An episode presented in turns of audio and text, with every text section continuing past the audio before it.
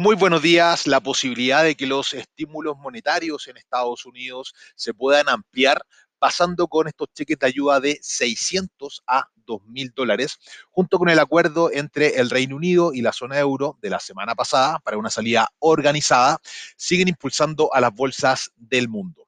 En la sesión de ayer vimos nuevos máximos históricos para los tres principales índices americanos, el S&P, el Nasdaq y el Dow Jones. En la sesión de hoy se mantiene esta alza en Estados Unidos, en Europa destaca el alza sobre el 2% del FTSE 100 después de la reapertura por las fiestas navideñas. En la vereda contraria tenemos al dólar index que se sigue debilitando, cayendo en la sesión de hoy un 0,30%, rompiendo el nivel psicológico de los 0,9000.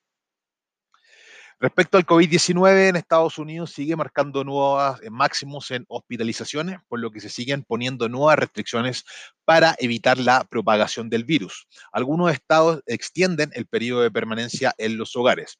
El número diario de fallecidos en Corea del Sur alcanzó un nuevo récord, mientras que Tailandia informó su primera muerte por coronavirus desde noviembre. Lo que sí va por una parte en aumento de los casos de COVID, pero con otra empieza ya bastante fuerte todo el proceso de vacunación. Si revisamos un poco los commodities, vemos el cobre que cae levemente un 0,26%, cotizando en los 3,56 dólares. El oro eh, sube levemente un 0,20%, cotizando en los 1.878 dólares. Para más detalles, los invito a que se conecten a nuestro trading en vivo desde las 9 de la mañana en nuestro canal de YouTube, que lo encuentran como Libertech Chile.